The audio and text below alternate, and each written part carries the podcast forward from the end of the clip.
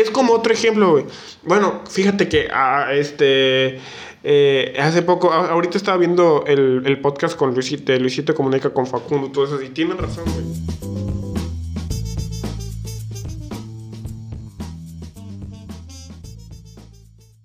Estaban hablando de cuántas personas ven sus historias y dijeron que cuando más ven sus historias es porque se meten en problemas. Claro.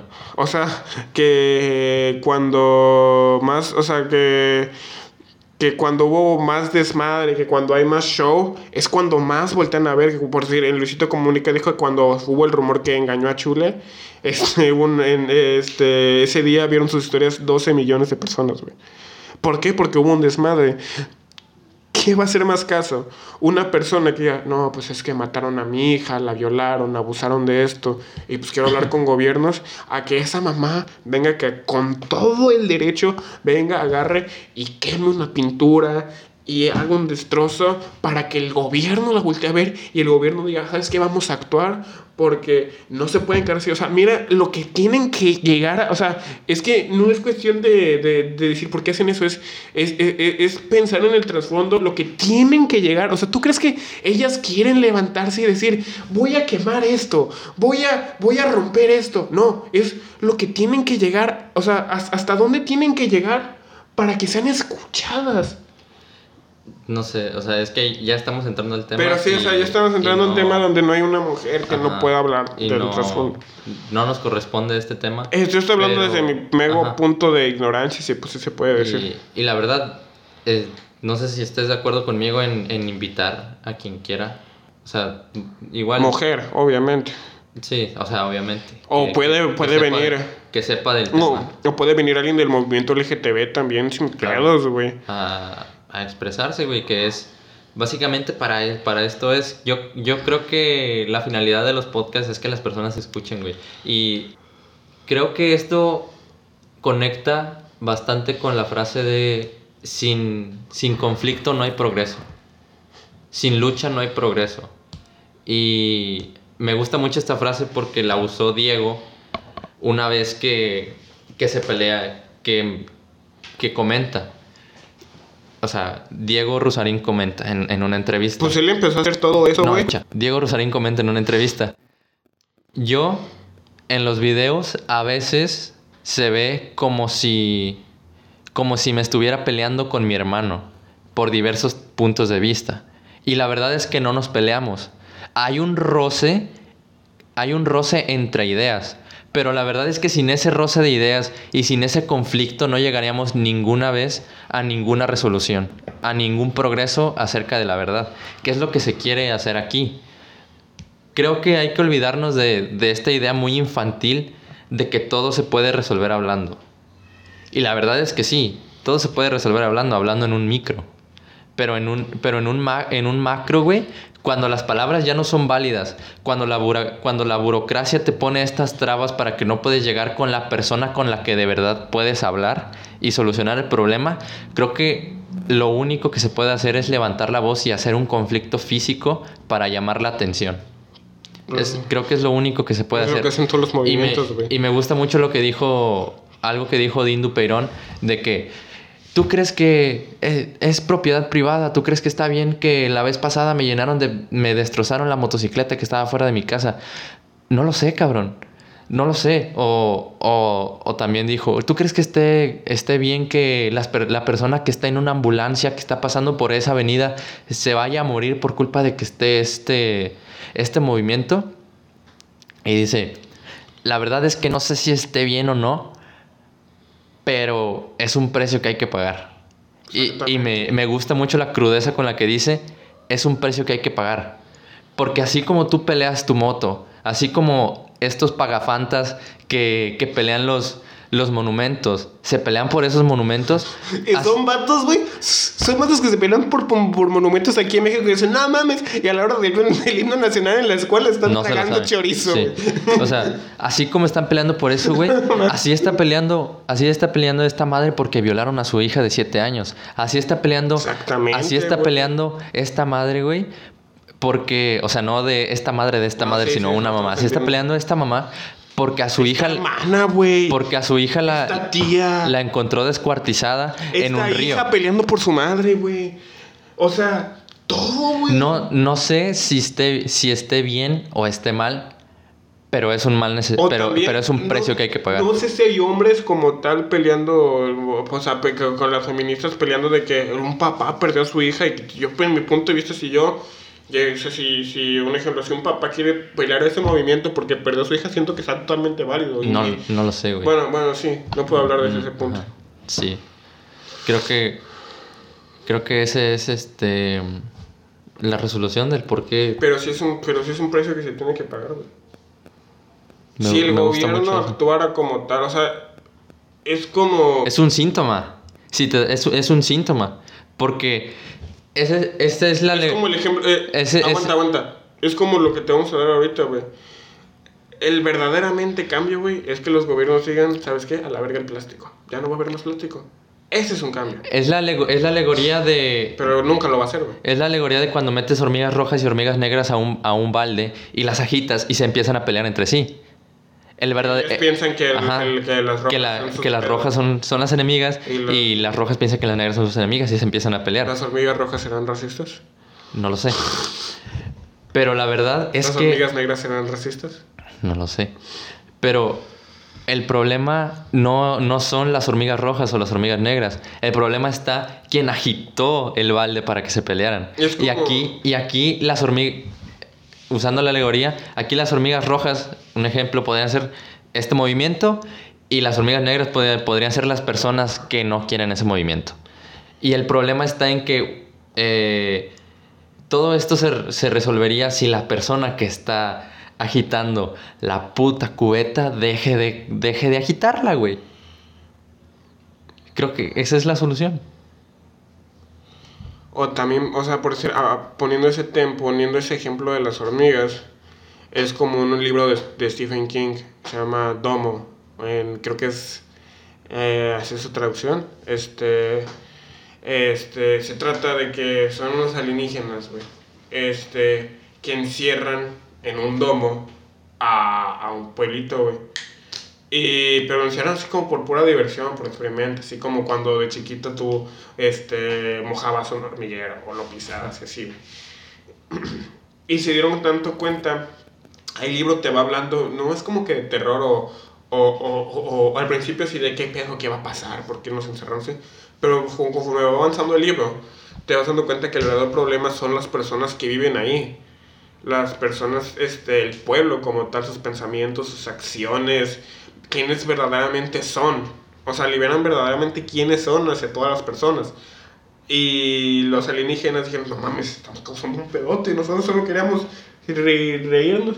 Y ya quitaron la cópula y este, este, el domo, perdón, y, y ya.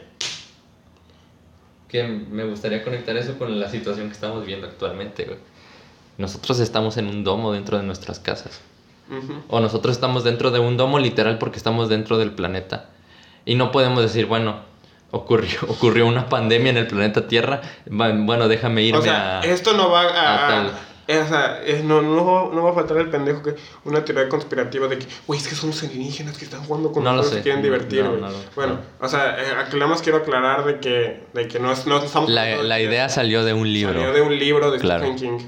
Sí. De hecho, hay una serie, por si- para los que les da hueva leer, que se llama Domo. Así, Doom, en inglés.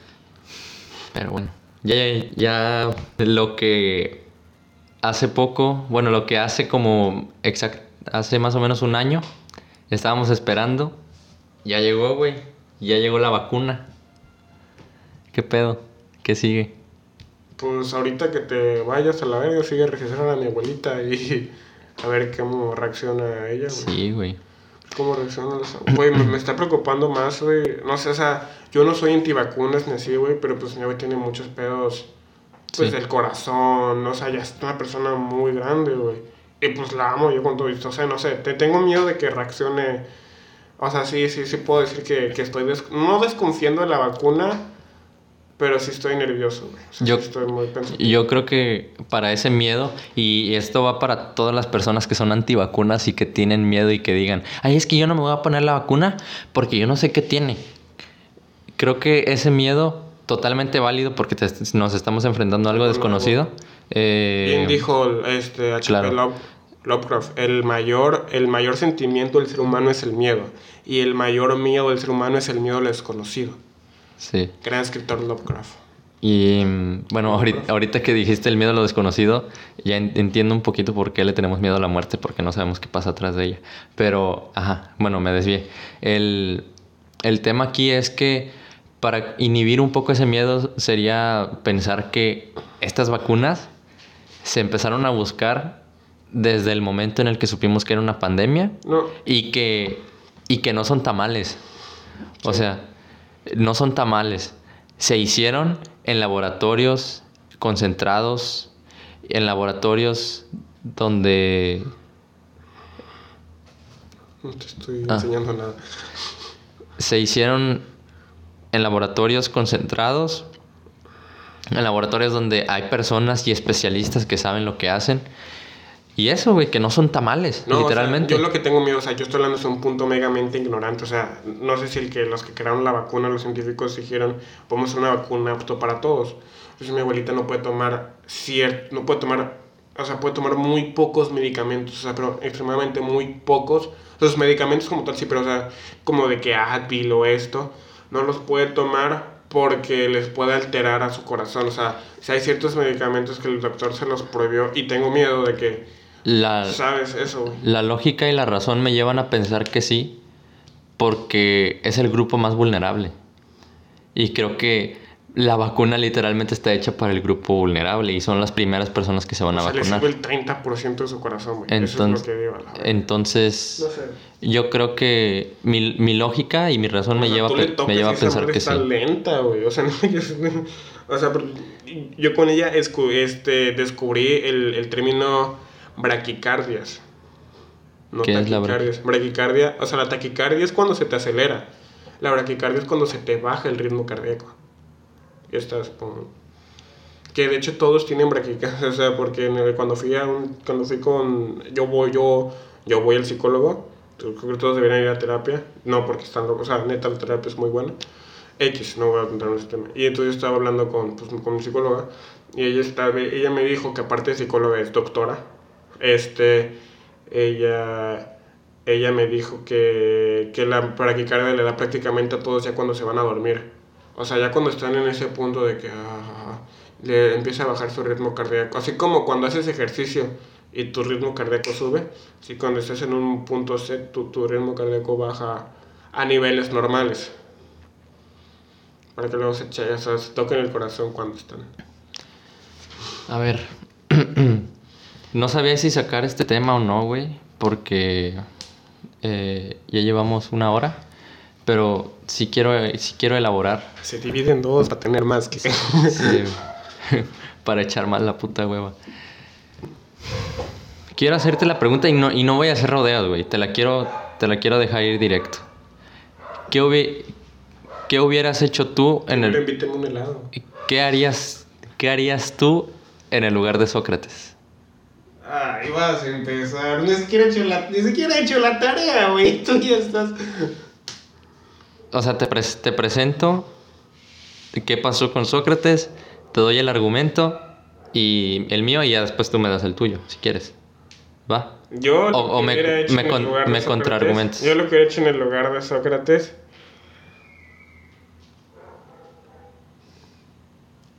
Es. Es exactamente.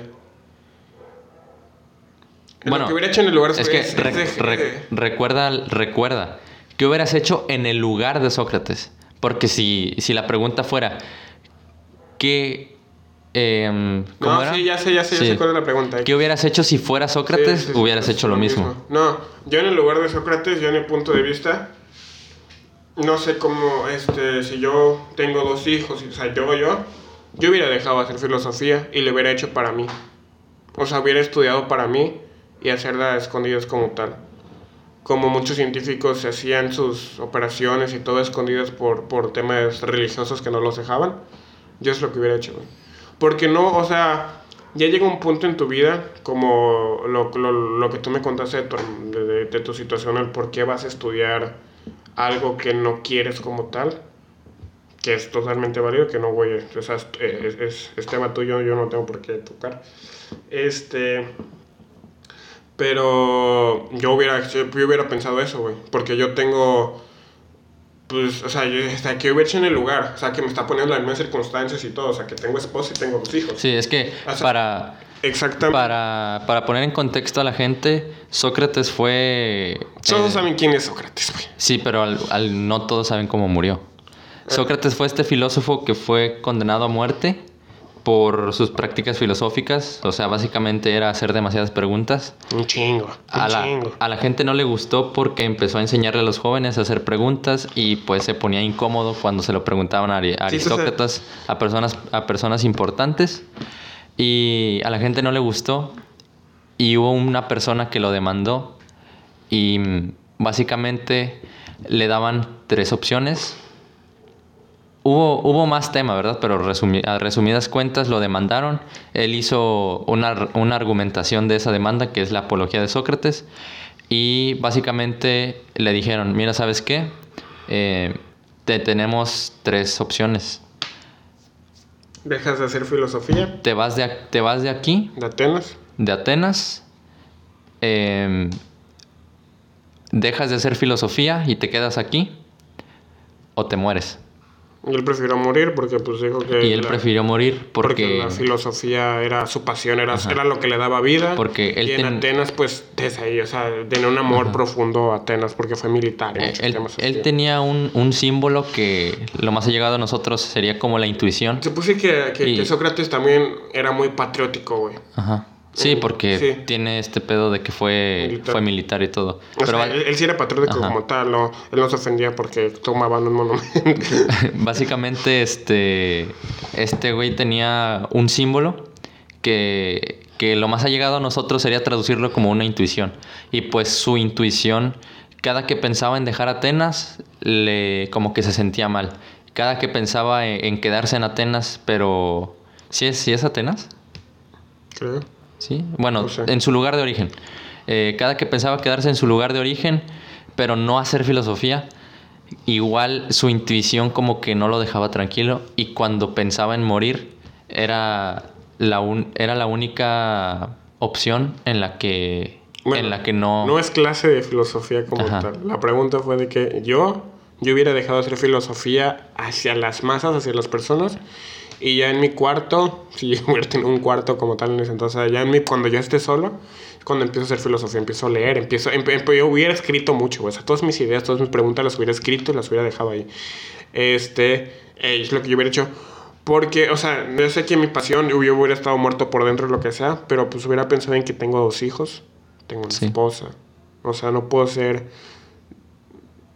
Eh, no puedo ser egoísta en ese aspecto. O sea, pensaría y me enfocaría en ellos que, que en, en, dejarme morir. Eso es lo que yo hubiera hecho. Creo que lo que yo hubiera hecho sería irme de ahí. Irme de ahí. Y te voy a explicar por qué, güey. Porque... Yo lo pienso desde mi punto de vista porque no es fácil irte de ahí. Porque te lo voy a dar un ejemplo. A ver, habla tú y, y ya después yo doy mi punto de vista. No es fácil irse de ahí porque, yo este, pasé, hace mucho pasé por algo familiar. Entonces, eh, es algo familiar, a los familiares eh, llegados que les pasó el problema como tal, este, les dijeron, le dijeron a la persona encargada de esa familia, ¿por qué no te, por qué no te vas de aquí? ¿Por qué no, por qué no te vas? Y dijo algo que me llegó y que pues es cierto. Dijo, es que yo aquí ya soy alguien, yo aquí ya tengo mi patrimonio, yo allá, o sea, aquí yo voy por las calles y me respetan, yo voy por las calles y saben quién soy, yo voy por las calles y me saludan, me fían, o sea, todo, conozco a mi gente. Allá voy a llegar y voy a estar solo. No voy a decir, ¿sabes qué quiero? Tengo ganas de salir con este güey. Eh, no me van a respetar, voy a hacer cual, voy a cualquiera, güey. Y allá quieras, que, pues quieras o no, pues aquí ya eres alguien. Creo que, bueno, ahora sí, mi punto de vista sería que yo me hubiera ido. ¿Por qué? Porque donde me están condenando a mí a muerte por hacer preguntas, y poner a temblar a las personas importantes, en vez de tomarlo como, como lo que hacen estos hackers éticos que encuentran vulnerabilidades en el sistema y, y las arreglan, en vez de hacer eso, me condenaron a muerte para silenciarme. Y yo me hubiera ido, ¿por qué? Porque mi trabajo ahí era... Sócrates, cuando Sócrates murió, era un hombre ya de 70 años, ¿ok? Su trabajo ahí básicamente ya estaba hecho. Lo estaban condenando porque le, le enseñó a, las, a los jóvenes a cuestionarse y a hacer preguntas. O sea, ya había, ya había plantado esa semilla de la duda en, en ese lugar. Lo que hubiera yo hecho era irme, porque utilizando tu ejemplo, en, mi, en mi caso a mí y Sócrates no creo que tampoco hubiera reconocido, eh, hubiera que, se hubiera quedado ahí por, por el orgullo de decir aquí soy alguien. Estamos de acuerdo que en, en- se fue porque dijo que, en- que- o sea, que aquí sentía sus raíces. Sí. Lo que yo hubiera... A mí, a mí se me hacía fácil irme con mis hijos, obviamente con mi familia. Y utilizar esa oportunidad para empezar a plantar esa semilla de la duda en otro lugar. En otro, en otro lugar, güey. Es, y es básicamente... También lo, lo conecto con algo que no tiene nada que ver, que es la película de Karate Kid, güey. En la película de Karate Kid, ¿Cuál? la de Karate Kid donde sale el hijo de Will Smith, Mm. em, Que no es Karate Kid. Es Kung Fu. Kung Fu Kid. Exacto. Bueno, pero eso. En esta película hay una escena donde, donde la madre, bueno, sí, donde se están peleando la madre y el hijo porque apenas llevan ni una semana en, en China. Y pues obviamente le pregunta la madre al hijo de que, ¿qué tienes? ¿Por qué estás así? Y el hijo le pregunta, nos mudamos a China, mamá. Eso pasó. Y la madre le responde, en Detroit ya no tenemos nada.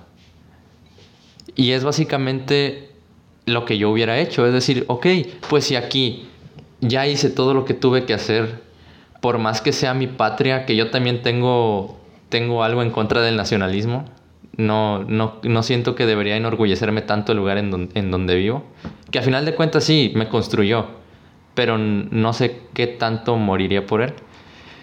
Me iría y empezaría a plantar mi semilla de duda en otro lugar. Básicamente eso. Aprovechar la oportunidad. Y no creo que no hubiera habido una resonancia, o no creo que no haya en mi caso una resonancia de todo lo que yo estoy diciendo y llegar a, oídos de las personas en, de donde me fui.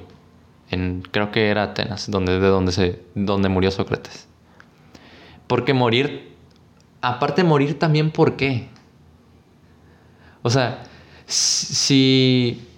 si Ahí, ya, ahí ya tú te estás cuestionando como si fueras él. Y no tienes por qué cuestionar Exacto. como si fueras No, él. o sea, desde mi punto de vista, Ya dices tu Sí. punto de vista, güey. Ya no tienes que hablar de que, que, que él hubiera hecho él. Porque No. él, él fue el que tomó esa decisión. sí, o sea, pero yo igual me estoy, me estoy poniendo en su misma situación. Si la filosofía es mi, es mi motor de vida, no me importa dónde lo haga. Aquí podemos aplicar la, la, la, la coloquial frase de el que es perico donde quieres verde. Sí, pero... A mí me gusta pensar así. Pero pues no podemos, o sea, como tú dices, ya un señor de 70 años, se puso a pensar, tal vez, o sea, va a ser muy, muy, muy, muy mamón lo que diga, güey, pero pues tal vez le dio hueva convencer a otras personas, güey. Pero es que si, si, le, si, le hubiera dado floje- si le hubiera dado flojera conversar a otras Bueno, personas, ni siquiera hubiera escrito su Ah, apología, güey. Tal vez le dio hueva ¿Estás de acuerdo? güey. Eso es pura hueva, güey. No quiero mudarme, güey. ¿Mudarse contra la muerte? Pues, güey, No sé. Bueno, en mi caso. ¿por, En qué, mi caso. ¿por qué tanto suicidio, güey? No lo sé. eso es- es- es- ese es otro tema, güey. O sea, Bueno, ¿por yo no- qué? No, podemos criticar a Sócrates, güey. O sea, ok, tú dijiste. Eh, ¿Tú Por qué decir, yo lloré, güey. La neta, yo lloré porque es de mis actores favoritos. O sea, no, cada a vez ver. que la veo. Tú dijiste que harías filosofía para ti solo. ¿Sí? Pero, ¿por qué? Por mi familia. Por tu familia. ¿Y tú crees que. Si, ya soy un tuviera- señor de 70 años, güey. Ajá. Que ya tengo casa. No, no, no. Soy- No eres Sócrates, Bueno. eres Gerardo Cáceres. Bueno, por eso. O sea, dijo que, que hubieras hecho en lugar de él. Ajá. Yo, li- o sea, No te, di- no te dijo que tiene 70 años, te digo. O sea, pero, eh, pero dijo en el lugar de él, o sea, me, estoy, me tengo que poner literal en los zapatos de él, o sea, no ser él, pero literal ponerse en los zapatos, Ajá. o sea, que tengo que tener los 70 años, tengo que tener una esposa, o sea, en ese caso, si, solo, si, si hubiera sido yo, nada más, yo, yo, yo, ah, eh, eh, en la actualidad, pues no mames, pues, si me mudo, güey, pues que tengo 19 años, güey, me vale, o sea, no, güey, o sea, es realmente ponerme... ¿Y no te el- puedes mudar con tu familia? realmente ponerme en el lugar de él, güey. Y es un señor de... Yo, ya yo soy un señor de 70 años. Donde mis últimos días los quiero pasar... Ya sé que él no cree en el dinero ni en el materialismo.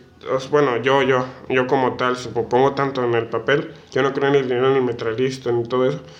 Pero pues ya yo con palabras mías, pongo a pensar, güey, tengo 70 años yo. Ya viví lo que tenía que vivir, ya dije lo que tenía que decir como tal.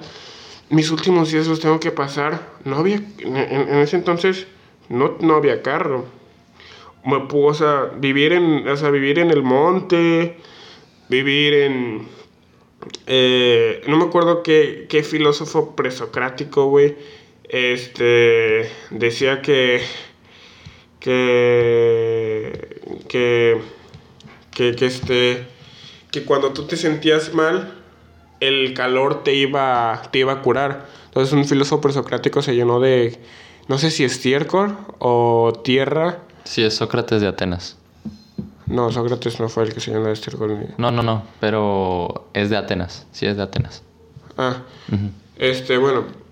Bueno, el punto es que este... Sí, filósofo, ¿qué dijo? bueno, Presocrático.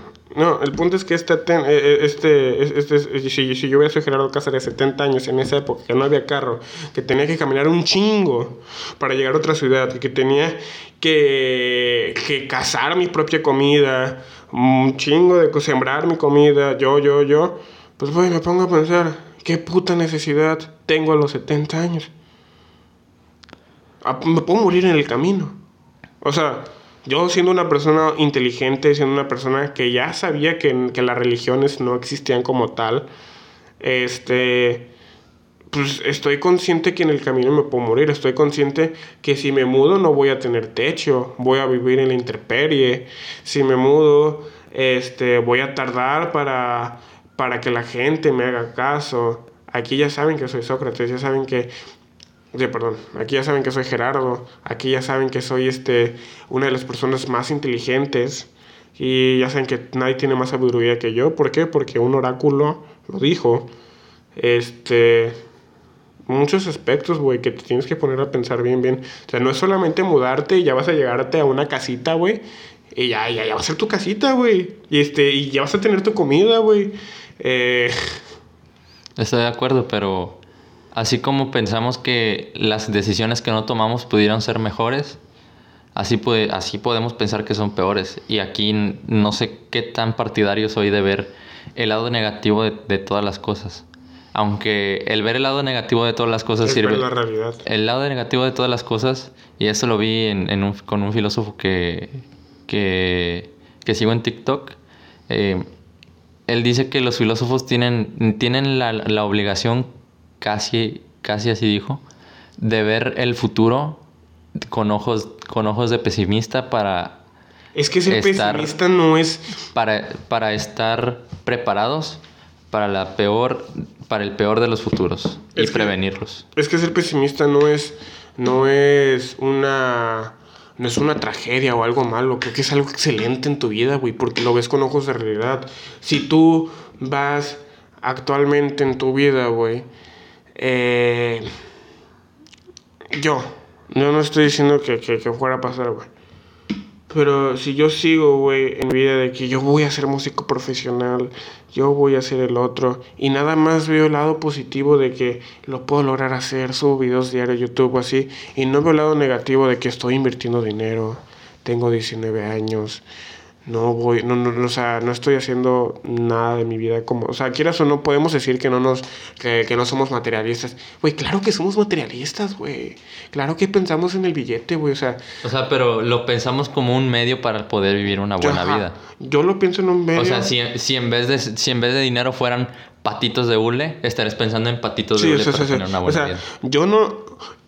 Yo no quiero dinero para una supermansión, güey, o no, o sea, quieras o no, actualmente en la vida para tener conocimiento, para poder nutrirte, para pagar un curso, güey, necesitas dinero, güey. Porque el dinero, porque el dinero es Lo que te hace lo comer, que, lo que- ajá, es el medio por el cual obtienes tú cosas. Ajá, exactamente, güey. O sea, yo no estoy diciendo que yo quiero, o sea, un ejemplo, yo no quiero dinero para tener un super Ferrari, yo no quiero tener dinero para andar con, con cadenas o, a- o- o así, ¿no? O sea, cada, cada- cada quien le da su punto de vista al dinero.